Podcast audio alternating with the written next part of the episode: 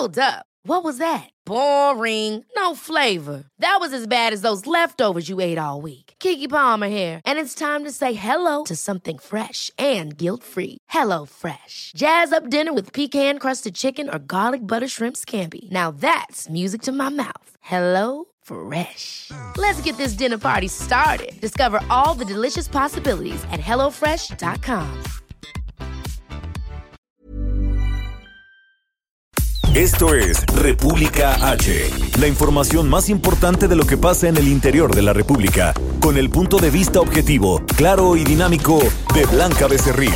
Hola, muy buenas tardes. Yo soy Blanca Becerril, esto es República H y a nombre de todas las personas que hacemos posible este espacio de noticias, queremos desearle un feliz año nuevo, un feliz año 2020, que este año que apenas comienza esté lleno de muchísimas cosas increíbles para usted y para toda su familia y también para la gente que lo rodea.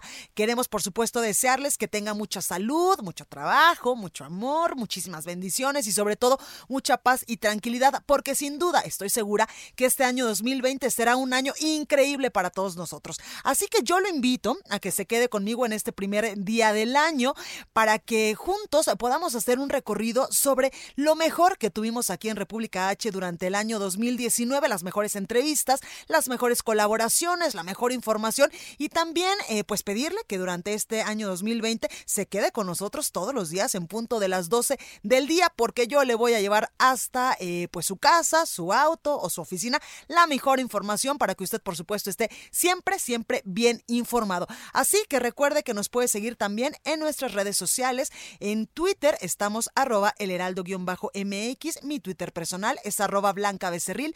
También estamos en Instagram, en Facebook, en YouTube como El Heraldo de México y por supuesto en www.elheraldodemexico.com.mx. Ahí hay una pestañita de color azul, del color de esta casa editorial, y ahí nos puede seguir totalmente en vivo. Aquí en la Ciudad de México nos escuchamos por el 98.5 de FM, allá en Guadalajara, Jalisco, en La Perla, Tapatía, en mi tierra, por el 100.3 de FM, en Tampico, Tamaulipas, por el 92.5, en Reynosa por el 103.3 de FM, en San Luis Potosí por el 93 3.1 de FM y en Acapulco Guerrero, donde muchos de ustedes pues están pasando ya este fin de año. Allá nos escuchamos por el 92.1 de FM y en Villahermosa, Tabasco por el 106.3 de FM. Sin más, yo lo invito a que se quede conmigo que le voy a dar lo mejor de este 2019. Comenzamos. Entrevista. Bueno, y como este programa se llama República H, nos encargamos a lo largo de todo este 2019 de evaluar de alguna forma el desempeño de todos los gobernadores del país para llevarles, por supuesto, hasta ustedes la mejor información. Y de febrero a noviembre del 2019, el Heraldo de México publicó una evaluación cada mes de gobernadores realizadas por Caudae Estrategias, donde se calificó la honestidad, también la capacidad e integridad de los mandatarios de las 32 entidades federales Alejandro Caso, socio director de esta encuestadora, nos reveló mes con mes el resultado promedio obtenido en las nueve encuestas. Alejandro Caso, socio director de Cauda Estrategia y colaborador, por supuesto, de República H, esto era lo que nos decía, sobre todo en los últimos meses del año, donde pues algunos gobernadores cerraban bien y otros no tanto. Digamos que algunos estaban reprobados. Escuche. El análisis. Exactamente, en el análisis saludo con mucho gusto a Alejandro Caso, el socio director de Caudae Estrategia. Alejandro, ¿cómo estás?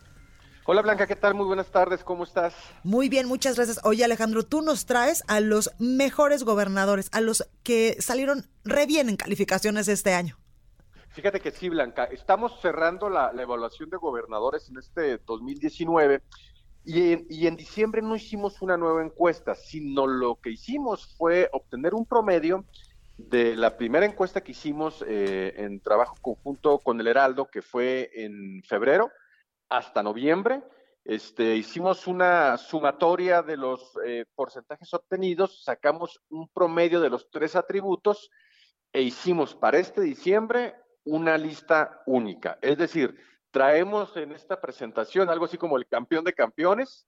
Eh, en la edición impresa del Heraldo y también en la red van a poder este, eh, verificar y revisar que se hizo una presentación bastante creativa, es decir, a los primeros 10 gobernadores que fueron bien evaluados durante el 2019, este, recibieron su gorrito navideño y a los cinco eh, peor evaluados, pues desafortunadamente recibieron su bota, su bota vacía o de carbón.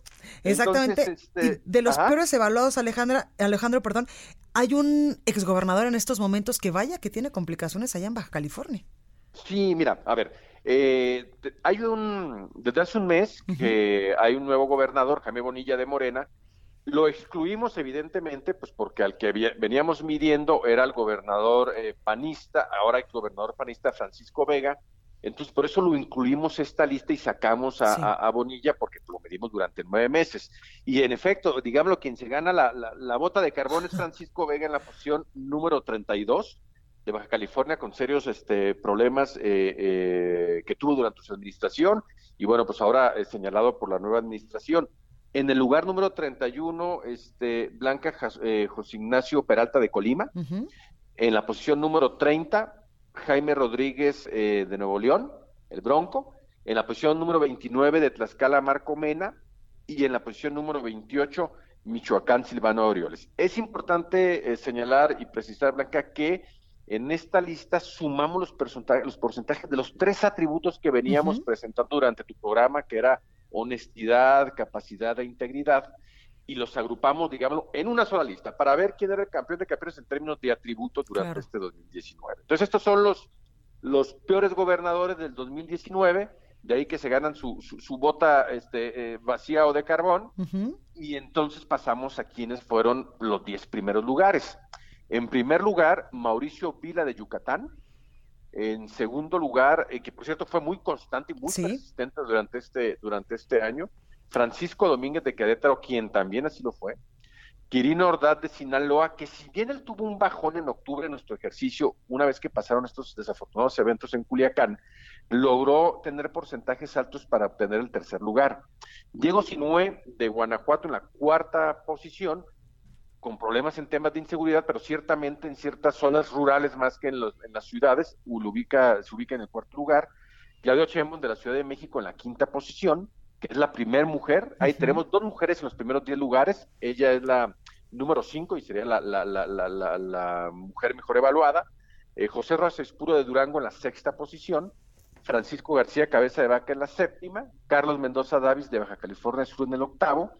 Claudia Pavlovich, otra mujer en estos primeros 10 lugares, cosa que es este, bastante positivo, en noveno lugar de Sonora, y en el décimo lugar Adán Augusto López de Tabasco, quien, si, quien no lo teníamos en los últimos meses dentro de los primeros lugares, pero él en los primeros ejercicios que hicimos se ubicó en las primeras posiciones con, con porcentajes altos, lo cual a la hora de hacer este promedio nos permite o le permitió pues estar dentro de los primeros 10 lugares.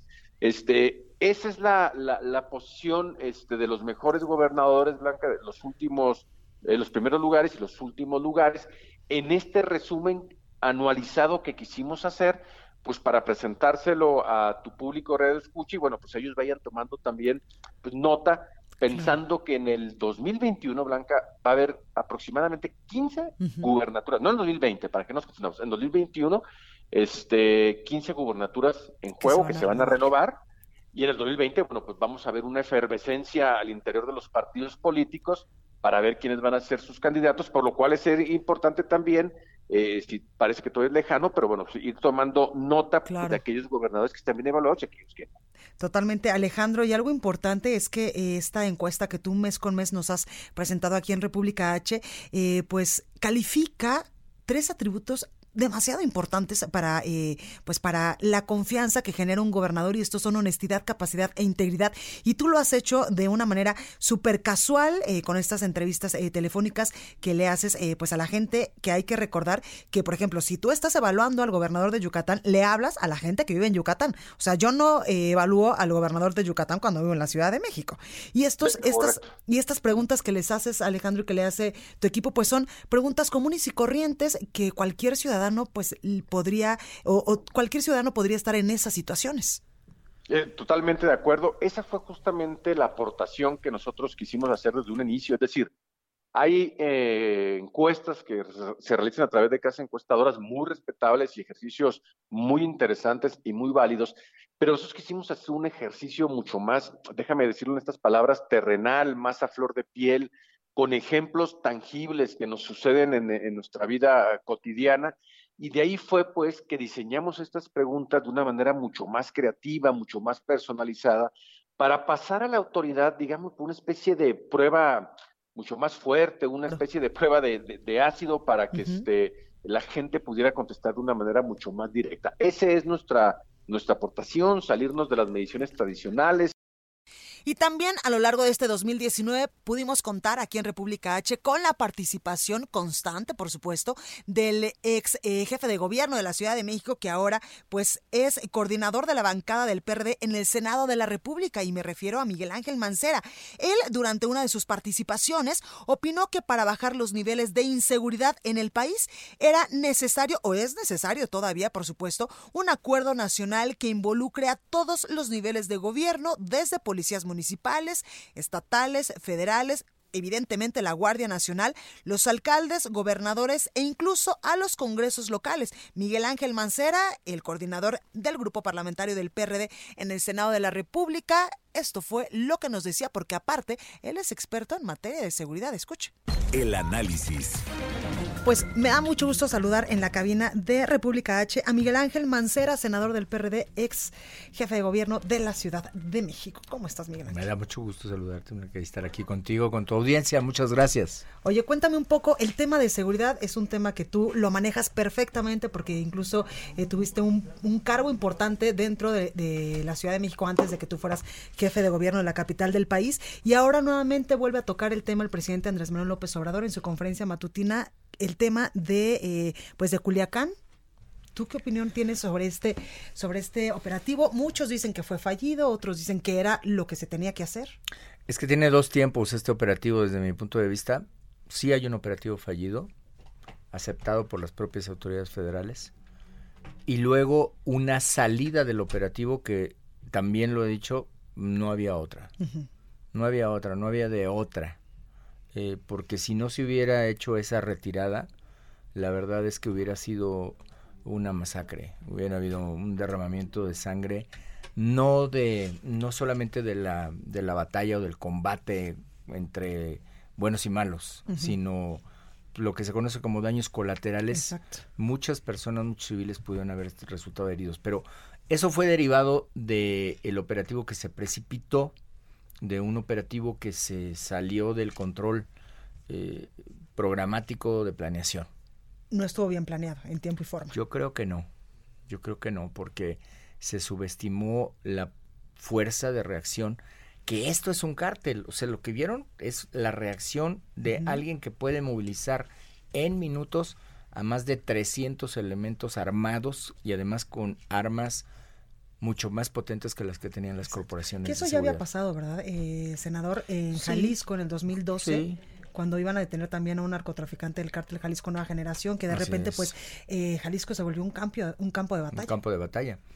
Y ahora, nada más y nada menos, estabas metiéndote con el cártel más, desde mi punto de vista, el más fuerte que tiene todo México el cártel que tiene mayor presencia en los Estados Unidos, en el territorio norteamericano, ya no digas en el nacional.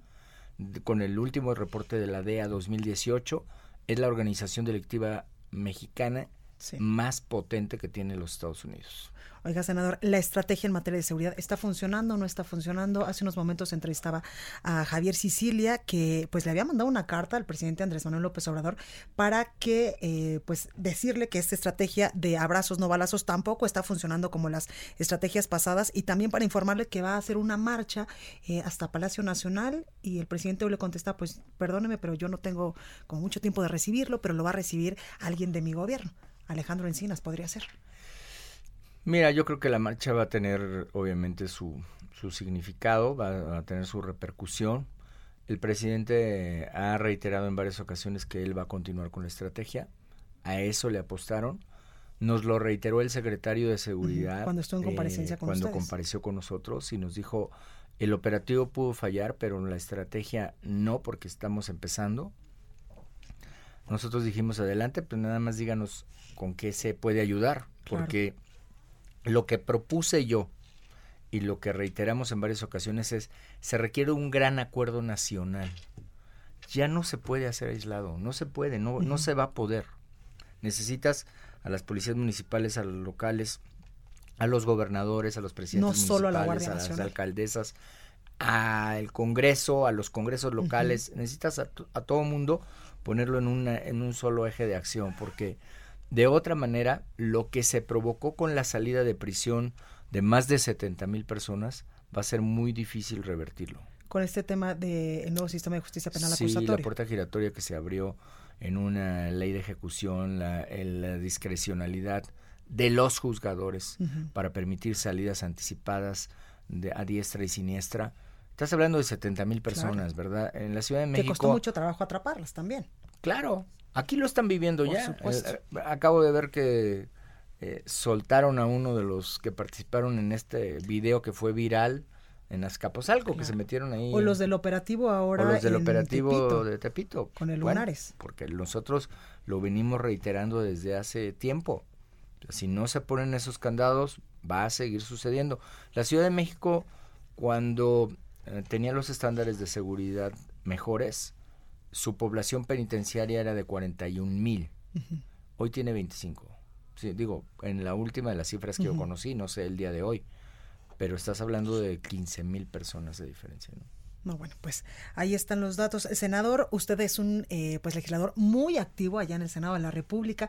Trae varias iniciativas, entre ellas muchas de eh, cuestiones de salud, de la marihuana y Sí. estos, estos temas. Cuéntenos un poquito eh, cómo va el asunto de la posible regulación de la marihuana para uso lúdico allá en el Senado de la ¿Se está República. que es un avanzando? tema complicado y polémico. Sin duda, se está, se está avanzando y se está avanzando y no va a la velocidad que quisieran muchas organizaciones o mucha gente, porque no solamente es el uso medicinal ya, estamos hablando del uso lúdico, del uso de investigación, de todo lo que pudiera ser el debate de si comestibles o no comestibles, de las cadenas de producción, si las colocas en línea en vertical, si impides que haya la verticalidad de la producción. Es decir, la gente tiene que saber que estamos trabajando. Claro. Han sido muchísimos los foros en los que Sí. hemos estado participando. Pero yo estoy convencido que México va a llegar a eso. Senador, otro tema polémico, la designación de la nueva titular de la Comisión Nacional de los Derechos Humanos. Sí, pues una, una votación que desgraciadamente estuvo muy dividida, que llegó a pues a la confrontación, no solamente de, de dicho, sino de hecho, y, y ahora, desde mi punto de vista, se tiene que buscar una reforma integral de la Comisión de Derechos Humanos. Reforma que te permita que tenga mayor fuerza la comisión, Ajá. pero que también tenga mayor participación de la ciudadanía en esta conformación de los cuadros y de los equipos. Claro. Creo que hay una oportunidad para hacer una reforma constitucional y te lo recalco porque se requiere que Morena esté de acuerdo, porque es constitucional. Claro. Y se requiere que ellos también vean la necesidad de fortalecer, no de desmantelar, sino de fortalecer a la Comisión Nacional de Derechos Humanos. ¿Qué otros temas, senador? Estamos bueno, pues me da mucho gusto saludar hoy aquí en la cabina del 100.3 de FM del Heraldo Radio, acá en Guadalajara, Jalisco, a Carlos Lomelí Bolaños. Él es el ex superdelegado del gobierno federal aquí en nuestra tierra y también fue diputado allá. ¿Federal? Exactamente, en San Lázaro. ¿Cómo está? Muy bien, con el gusto de saludarte, Blanca, de tenerte aquí en tu tierra. Eres salteña, Sí. una tierra muy de gente muy prolífera, muy trabajadora. Bienvenida y estoy a tus órdenes. Muchas Blanca. gracias. Eh, Carlos Lomelí, cuéntanos qué estás haciendo en este momento después de que sales de la de ser delegado, superdelegado del gobierno federal.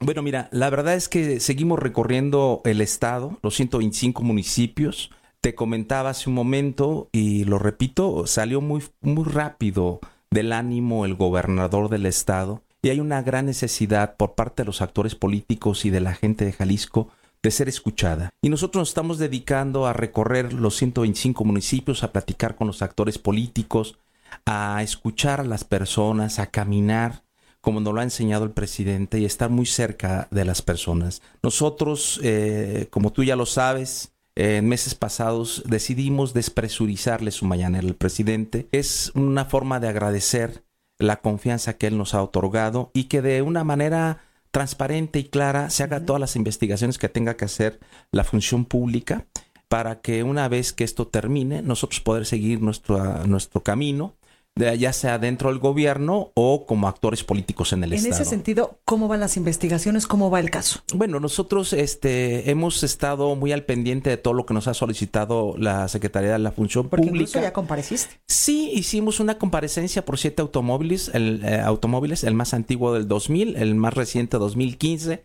en donde por alguna razón algunos eh, se vendieron, no se había hecho el cambio de propietario, cosas menores como también este, se, se nos preguntó acerca de la titularidad de algunas marcas, en donde ellos pensan, eh, marcas farmacéuticas, en donde la pregunta era si recibía o no honorarios a través del alquiler o la prestación de estas marcas. Ya quedó claro y seguimos muy al pendiente de todo lo que se nos solicite. Quiero hacer una aclaración blanca muy oportuna. La Secretaría de la Función Pública, la autorización que dio nuestro presidente para que fuéramos investigados, se basaba única y exclusivamente en el tema de lo que había señalado el gobernador desde el tiempo de los debates y que impulsó de una manera mediática Mexicanos contra la Corrupción, era acerca de una empresa Avisalud. eh, de esta empresa no, no, hemos, eh, no nos han requerido nada, no es una empresa nuestra, es una empresa como cualquier otro cliente yo soy industrial de laboratorio y le vendo a más de 1100 eh, empresas que se dedican a la distribución.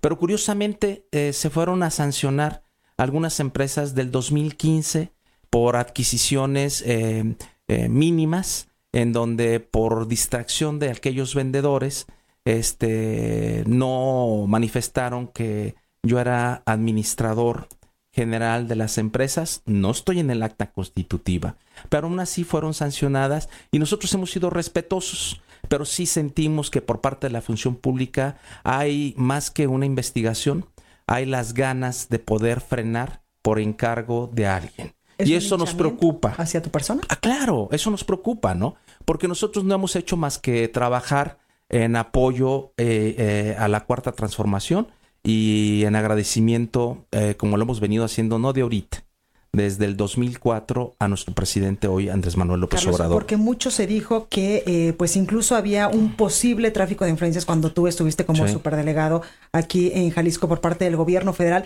porque tus empresas farmacéuticas pues le vendían al gobierno y le vendían también a municipios y a otros estados. Sí, no, no le hemos vendido a las empresas a las cuales yo era administrador general, porque te debo decir algo, Blanca. Yo salí de las empresas desde el 2012 cuando decidí empezar a participar como funcionario público, dejé las actas constitutivas precisamente para no prestarme a un conflicto de intereses. Y como tú debes de recordar, cuando yo hice mi manifestación de mi 3 de 3 en el 2015 causó gran revuelo. Sí, porque se transparenté precisamente cuáles eran todos mis bienes y la gente no estaba acostumbrada a que se hablara con transparencia.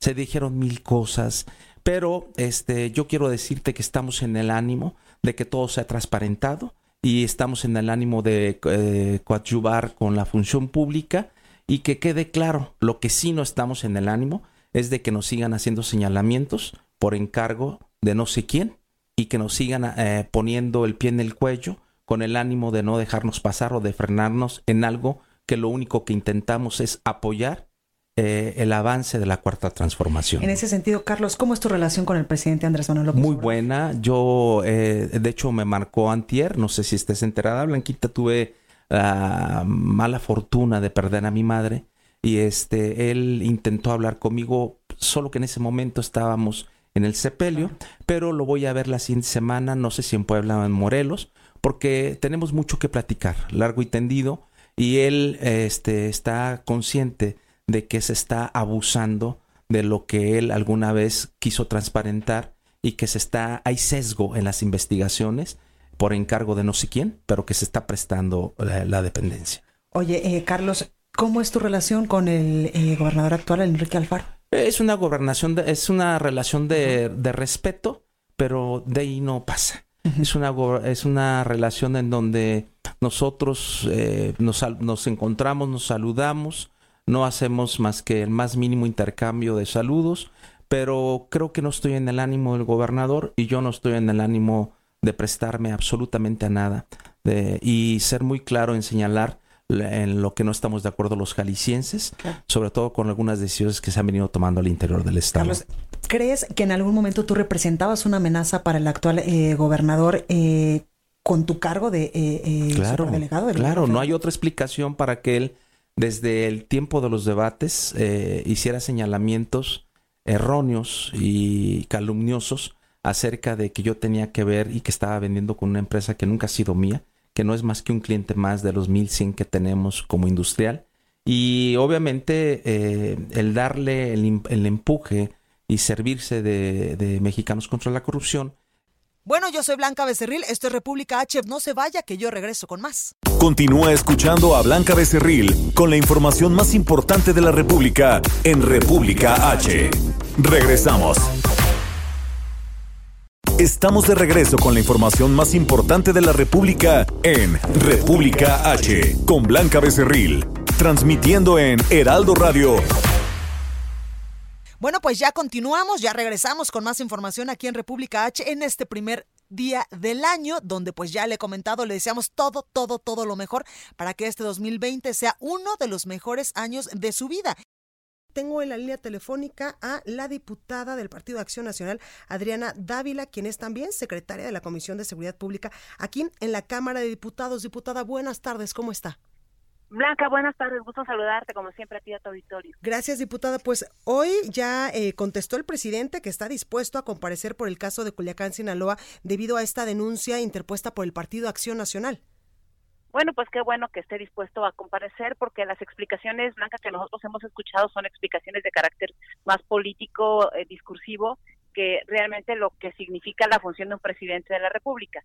Y por supuesto que sí es importante no solo que comparezca él, sino que se dé una explicación a los mexicanos que hasta el momento no tenemos. La única explicación que tenemos es que se necesitaba salvar vidas y nadie está en contra de que se salven las vidas. El problema es que quien puso en, riesgo esas vidas fue justamente el gobierno federal eh, y un operativo que, no, que ya reconoció la propia Secretaría de Defensa Nacional que estuvo eh, equivocado, que no fue cuidadoso, eh, de tal manera que si hay una responsabilidad por parte del gobierno federal. Y me parece fundamental que el discurso de que quienes estamos eh, solicitando pues la, la, la, explicación del presidente, quienes solicitamos la renuncia como Partido de Acción Nacional, del grupo parlamentario, del secretario, perdón, del, del Gabinete de Seguridad eh, eh, Pública, entiendan que es parte de nuestra responsabilidad porque lo que vemos es eh, básicamente una evasión de responsabilidades, eh, una minimización del problema y una falta de estrategia en materia de seguridad que hemos venido señalando desde hace ya algún tiempo. Diputada, con esta acción de en un primer momento detener a Ovidio Guzmán López y después dejarlo libre con eh, pues el argumento del presidente Andrés Manuel López Obrador, que ahí eh, pues lo que prevaleció más en esta decisión fue salvaguardar la vida de los sinaloenses. ¿Con esto usted considera que se vulneró de alguna forma el Estado de Derecho allá en Sinaloa? No, bueno, por supuesto, no solo es la consideración del Grupo Parlamentario de Acción Nacional, hay, los expertos en seguridad lo han planteado eh, y lo han comentado, ¿no? Si el tema es salvaguardar, salvaguardar vidas, diciendo que había en el pasado eh, estrategias que no funcionaban. Yo lo que quisiera preguntar y ojalá y en eso en eso puedan darnos una respuesta que ya lo dan las propias cifras, pero bueno, verificar cuál es la opinión de ellos es entonces por qué los índices delincuenciales en lugar de eh, disminuir han aumentado enormemente en el periodo del presidente López Obrador. Es decir, si la estrategia que él está planteando es la mejor, ¿por qué no ha disminuido como, como se ha planteado en este año que ha dado dinero, que ha regalado? El asunto es que hay perdones anticipados, Blanca, que se quiere pensar que los 50 millones de mexicanos que eh, viven en pobreza, todos son delincuentes y se les pone en esa circunstancia. Mira, lo que vimos en, en Culiacán el jueves pasado fue una enorme muestra de poder de uno de los cárteles más eh, fuertes del, del, país y del mundo, eh, que es importante señalarlo. Por tanto, dinero no les hace falta. No les hace falta dinero. Las armas que tenían, las cosas que se ven por las redes sociales, que como el propio presidente las llama benditas redes sociales, pues no, no hablan de un de grupos que viven en pobreza, hablan de grupos que han hecho del crimen organizado por riqueza que han hecho de la extorsión, que han hecho de, de la venta de, de, drogas y armas, que han hecho del secuestro, que han hecho de la trata de personas, su modo de vivir y que con eso obtienen ganancias como las que estamos viendo que obtienen y que yo percibo y veo, no hay una sola investigación, por lo menos que se haya anunciado por parte del gobierno federal eh, en esta etapa que tienen de inteligencia, que la UIF esté planteando algo así, que diga, bueno, ya estamos desmembrando, ya tenemos eh, eh, algo más en materia de inteligencia que nos ayude a generarlo. Eh, eh, me parece fundamental que se entienda que es como, perdóname la expresión y guardadas las proporciones blancas, como si tú quieres eh, proteger a tus hijos sabiendo que tienes un vecino que se emborracha, que se droga, que tiene armas, todas eh, las noches hace fiesta, que en riesgo están tus hijos y que de pronto vas y le pateas la puerta, pero además después de que le pateas la puerta le echas pleito y demás, te amenaza con, con matar a tus hijos y lo que haces es prestarle tu casa para que haga la fiesta. Perdóname la comparación, pero eso que estamos haciendo, le están prestando nuestra casa que es México a este a este crimen organizado, a estos grupos delincuenciales, que además con este ejemplo que se da, yo me pregunto en qué situación se van a encontrar ahora gobernadores, alcaldes. Y preguntaría otra cosa, cuando el Chapo Guzmán se fugó, cuando se hizo pronunciamiento por parte del entonces eh, presidente de un partido político, hoy presidente de la República, en tiempos de sus candidaturas, pues las expresiones fueron que lo mínimo que debía pasar es que renunciara el gabinete de seguridad. En ese tiempo se tomó la determinación de castigar o por lo menos empezar con un proceso judicial con eh, legal con los eh, miembros de la Policía Federal y algunos otros servidores públicos que habían participado, por lo menos se presumía la complicidad en esa fuga.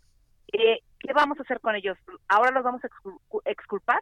O sea, también eh, vamos a medir de manera distinta a mandos medios, eh, a mandos que tienen un rango distinto al que tiene el presidente del Gabinete de Seguridad, porque entonces sí se justifica que públicamente además se acepte que se dejó libre a un delincuente y que eh, y que me parece que no se ha dado la explicación concreta. Yo preguntaría por qué no ha dicho nada el fiscal general de la República sobre la orden de extradición o sobre la orden de aprehensión que debía haber habido, ¿no?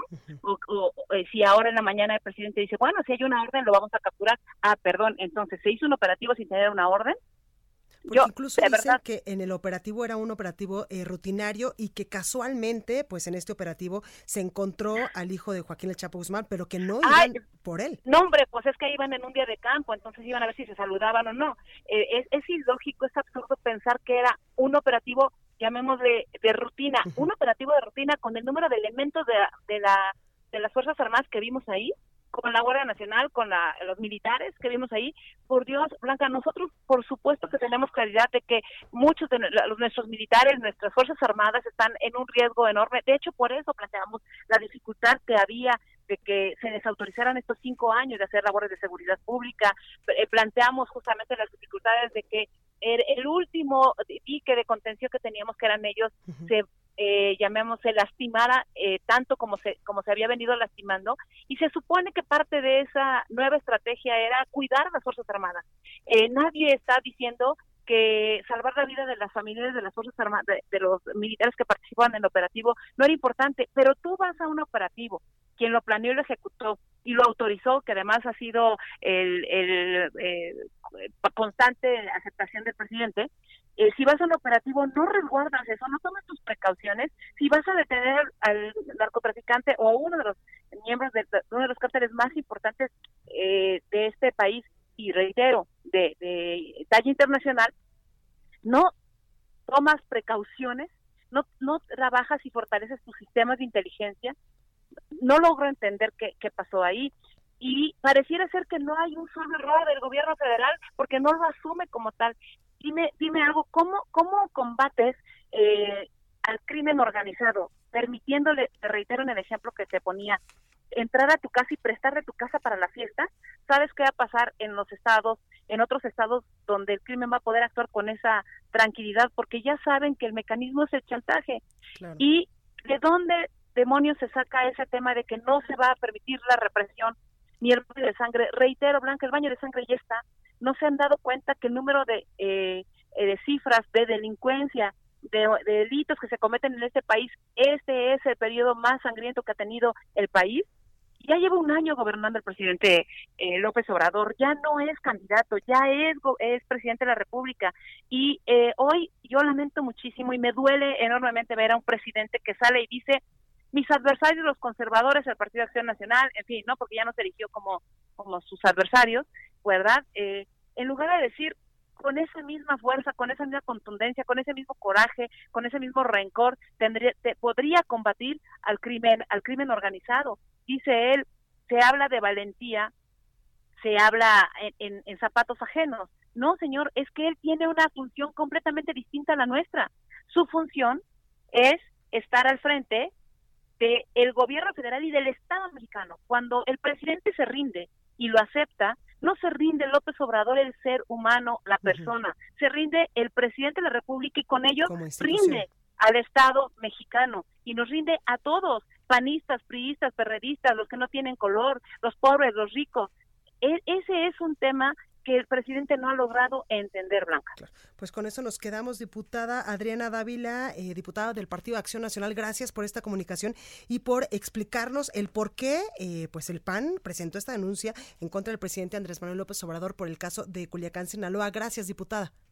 Muchísimas gracias a ti, Blanca, por la oportunidad. Estados.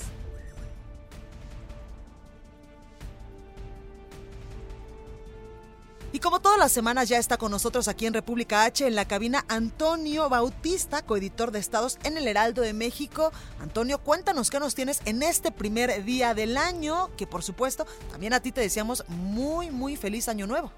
Blanca, feliz año nuevo para ti, para los radioescuchas del Heraldo Radio en particular, para quienes cada día se informan de los temas más relevantes del país en República H.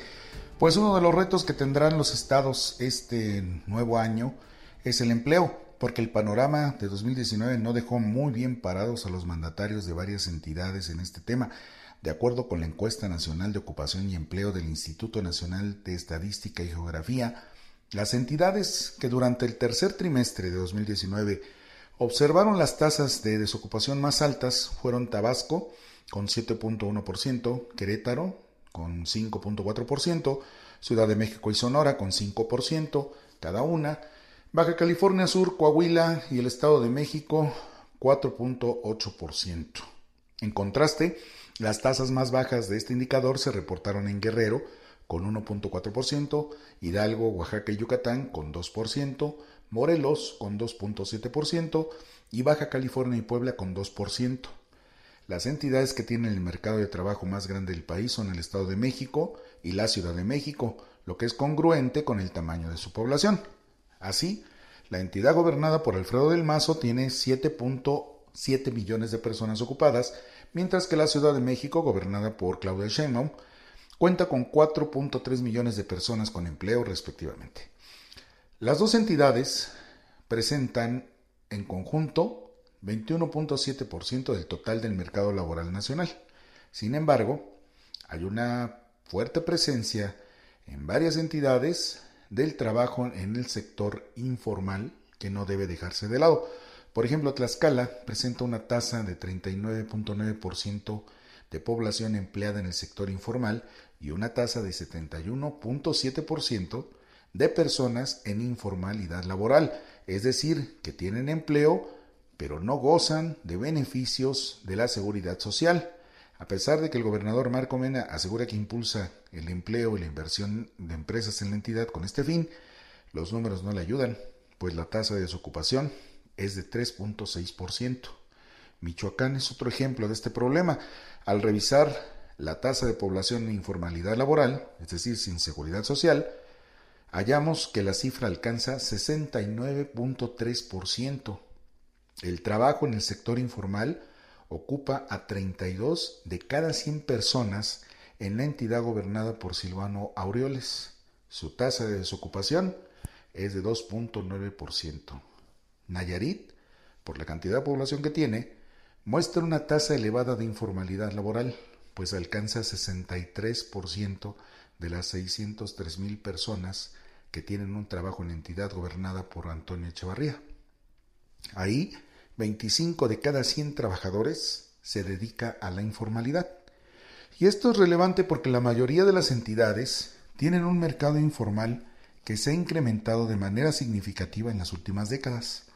Las personas que están en informalidad laboral tienen trabajos precarios y de baja productividad que ofrecen a su vez empresas que no cuentan con registros ni legales, ni fiscales, ni contables, y muchas de ellas eh, pues trabajan con recursos del hogar, donde hay desafortunadamente escasa preparación de los empleados, y esto provoca desigualdad laboral y también explotación.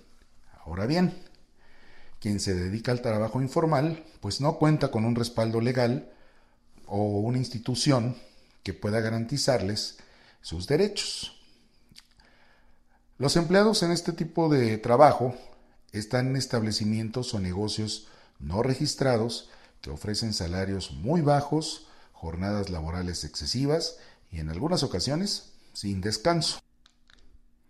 Pero bueno, no todo está perdido. El Senado de la República aprobó este año una reforma eh, para brindar seguridad jurídica a las personas dedicadas al trabajo en el hogar y esto incluye pues darles seguridad social. Pero bueno, no todo fue miel sobre hojuelas con el Senado, porque dejaron pendiente una ley en materia de outsourcing que también es una de las formas de contratación más polémicas del mercado laboral de la República Mexicana. Como vemos, Blanca, el tema laboral dio mucho de qué hablar el año pasado y hay que esperar este, sobre todo en las cifras del último trimestre eh, de 2019, para ver si se lograron superar carencias o otras empeoraron. Buenas tardes, Blanca, a ti y al auditorio, y que sea un año lleno de salud, alegría y prosperidad. Pues ahí lo tiene usted, Antonio. Muchísimas gracias y en verdad que sea un excelente año para ti, para toda tu familia y por supuesto que sigas colaborando con nosotros aquí en República H, como todas las semanas, con la mejor información y también con información detallada, con investigaciones especiales que ustedes desde el periódico, desde el Heraldo de México, pues nos traen para que también el público de República H pues pueda enterarse de qué es lo que estamos haciendo también en el impreso. Gracias, Antonio. El análisis. Bueno, y un tema importante que durante todos estos meses aquí en República H estuvimos analizando de manera continua fue el tema de la inseguridad en todo el país, un tema que por supuesto nos atañe y nos preocupa a todos. Y Gerardo Rodríguez, quien es analista en materia de seguridad, especialista en materia de seguridad y por supuesto columnista del Heraldo, pues nos hablaba que eh, las cifras de seguridad con las que concluye este 2019 pues no son tan alentadoras, así como de la aprehensión de Genaro García Luna en los Estados Unidos, este exsecretario de Seguridad Pública, quien fue también uno de los precursores de la antigua AFI, de la Agencia Federal de Investigación, y que estuvo trabajando en materia de seguridad durante el sexenio del expresidente Vicente Fox y de manera más eh, visible, más pública, con mayores responsabilidades durante el sexenio del expresidente Felipe Calderón. Gerardo Rodríguez nos decía esto sobre la incidencia delictiva en este 2019 y sobre todo eh, sobre la detención de Genaro García Luna. Escuche. El análisis. Bueno, y ya es momento de ir al análisis de este lunes y me enlazo con nuestro compañero Gerardo Rodríguez y digo nuestro compañero porque él es columnista también del Heraldo de México, especialista en materia de seguridad. Gerardo, ¿cómo estás? ¿Cómo estás, Blanca? Muy buenas tardes, a tus órdenes. Gracias por esta comunicación, Gerardo. Cuéntanos en materia de seguridad, ¿cómo estamos cerrando este 2019? Mira, eh, pese a todos los pronósticos, probablemente 2019 no sea el año más violento en la historia reciente del país y, seguirá siendo 2018, por, por pocos homicidios, que es la cifra que más cuenta en la materia. Sin embargo, seguimos en una ola de altos niveles de violencia y de inseguridad. Eh, seguramente la tasa de, por homicidios por casi mil habitantes será más pequeña que la del 2018, pero mantendremos un nivel muy alto de violencia, sobre todo en algunos estados de la República como Guanajuato, Jalisco, Michoacán, Guerrero y el Estado de México. Entonces, eh, no, no fue un año fácil en esta materia. Como tú lo sabes y tu auditorio, la inseguridad tiene efectos secundarios muy perversos en algunas regiones del país, como es la reducción en las inversiones, la poca atracción también de turismo, etcétera. El cambio de hábitos también de los ciudadanos. Entonces, eh, no va a ser, no va a ser un año el que lo recordemos porque los, eh, los gobernadores, sobre todo, que es, que es parte del tema de, tu programa, y los presidentes municipales hayan logrado reducir los niveles de violencia en las circunscripciones que a ellos les toca resolver.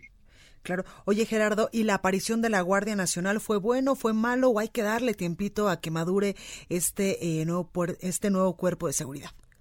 Mira, en México eh, es sorprendente para muchos extranjeros y nos debe nosotros también sorprender que no hemos construido una institución de seguridad pública de corte nacional o de corte federal.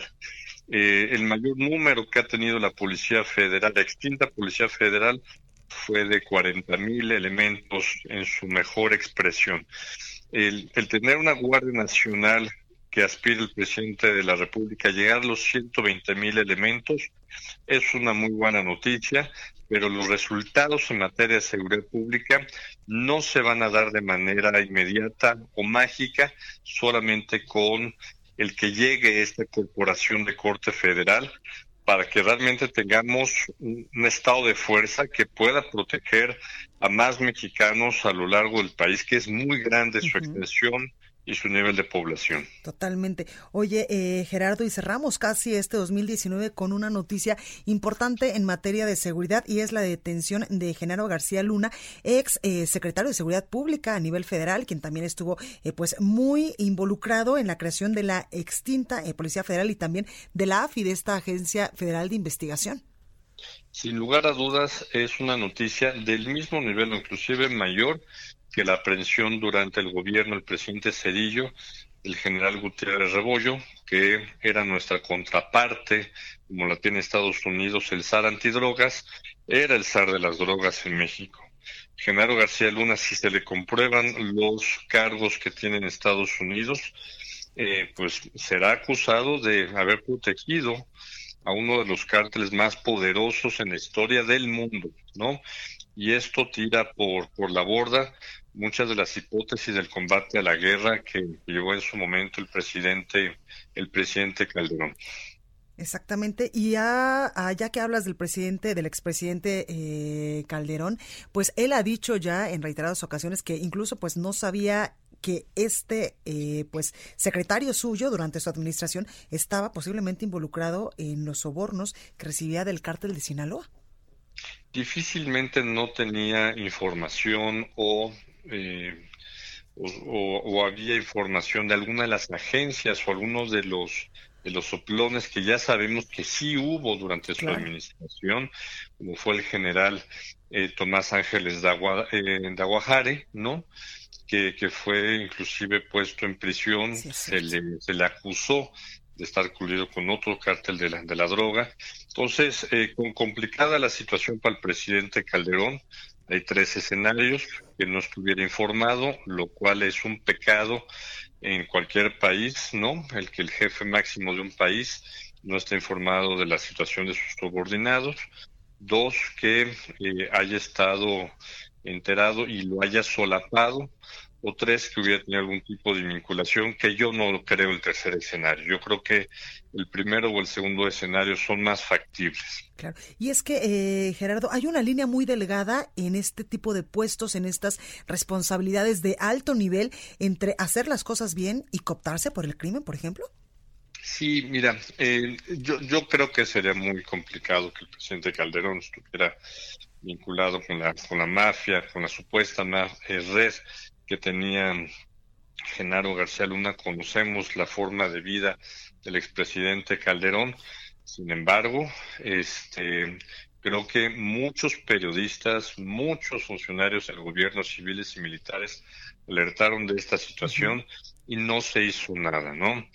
Hay que recordar que en esta época Genaro García Luna tenía eh, altísimas relaciones por la iniciativa Mérida, por la coordinación con las agencias de Estados Unidos, ¿no? Entonces, esto, esto pues probablemente era una, como una eh, nube que, que tapaba lo que, lo que estaba pasando atrás, ¿no? Pues ahí lo tenemos, Gerardo Rodríguez, columnista del Heraldo de México, especialista en materia de seguridad. Gracias por esta comunicación. Muchas gracias, Blanca. Muy buena semana. Gracias igualmente. Bueno, pues ahí lo tenemos.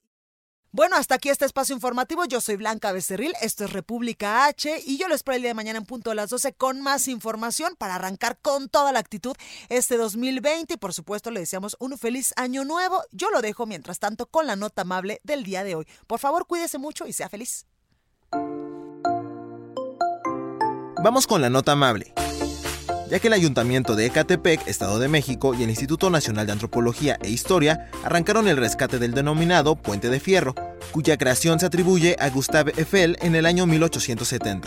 En las obras de rescate participarán el arqueólogo Vicente Camacho, encargado del Centro Comunitario Ecatepec, Casa Morelos, y el muralista Ariosto Otero, en busca de que la estructura forme parte de un corredor turístico en la localidad, el cual incluirá la Casa de Morelos, el Albarradón de San Cristóbal, la antigua estación de la Cruz Roja y la antigua estación del ferrocarril.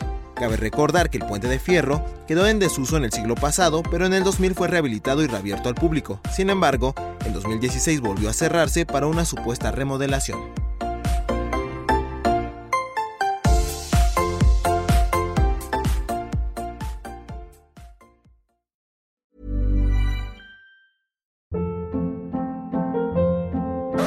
Hold up. What was that? Boring. No flavor. That was as bad as those leftovers you ate all week. Kiki Palmer here, and it's time to say hello to something fresh and guilt-free. Hello Fresh. Jazz up dinner with pecan-crusted chicken or garlic butter shrimp scampi. Now that's music to my mouth. Hello Fresh. Let's get this dinner party started. Discover all the delicious possibilities at hellofresh.com.